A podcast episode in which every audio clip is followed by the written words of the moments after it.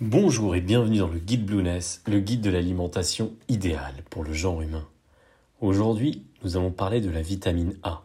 C'est la première vitamine à avoir été découverte en 1913, d'où la lettre qu'elle porte. C'est une vitamine liposoluble, c'est-à-dire qu'elle est soluble dans les graisses, donc stockée dans ces dernières, comme nous l'avons appris dans le podcast précédent sur les vitamines en général. Elle est stockée en grande quantité par l'organisme et on la retrouve soit sous sa forme naturelle, soit sous la forme de provitamine A. Pro pour signifier précurseur de la vitamine A. La principale provitamine A est le bêta-carotène, que l'on retrouve notamment dans la carotte, mais également dans certains fruits et légumes. Alors à quoi sert la vitamine A? Quels sont ses bienfaits? Tout d'abord, elle joue un rôle indispensable pour la qualité de la vision, en permettant le déclenchement de l'influx nerveux au niveau des nerfs optiques. Un apport insuffisant en vitamine A peut ainsi augmenter les risques de cataracte et de dégénérescence maculaire. Ensuite, la vitamine A, plus précisément le bêta-carotène, donc le précurseur de la vitamine A, possède d'importantes propriétés antioxydantes. Et pour rappel, les antioxydants permettent de lutter contre le vieillissement cellulaire et contre le stress oxydatif. Ensuite, sur la peau. La vitamine A est un précurseur de la mélanine responsable de la pigmentation de la peau.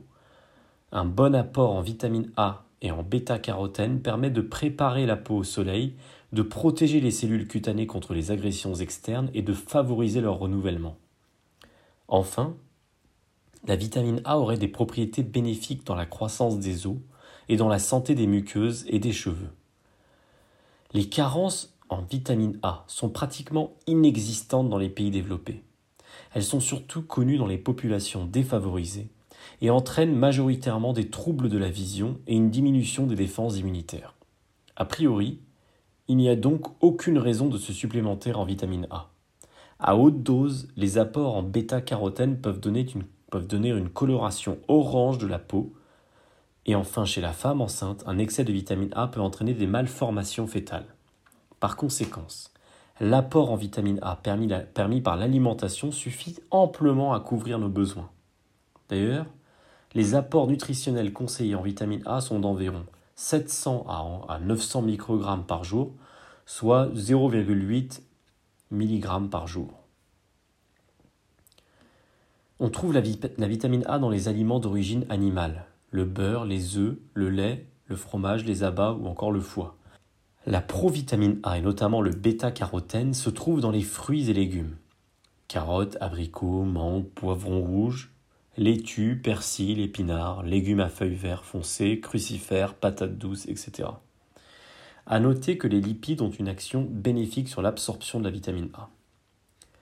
En conclusion, la vitamine A se trouve naturellement dans les aliments recommandés dans le guide Blueness, que ce soit les œufs, le beurre, les abats ou encore les légumes verts. elle est également synthétisée facilement via la provitamine A que l'on trouve abondamment dans les fruits et surtout dans les légumes de manière générale. Il n'y a donc a priori aucune raison de se supplémenter, quel que soit le type d'alimentation qu'on choisit, que ce soit une alimentation saine ou une alimentation standard. D'autant plus qu'un surdosage est largement déconseillé. Pensez donc à vérifier le dosage en vitamine A, par exemple dans les multivitamines que vous pourriez acheter.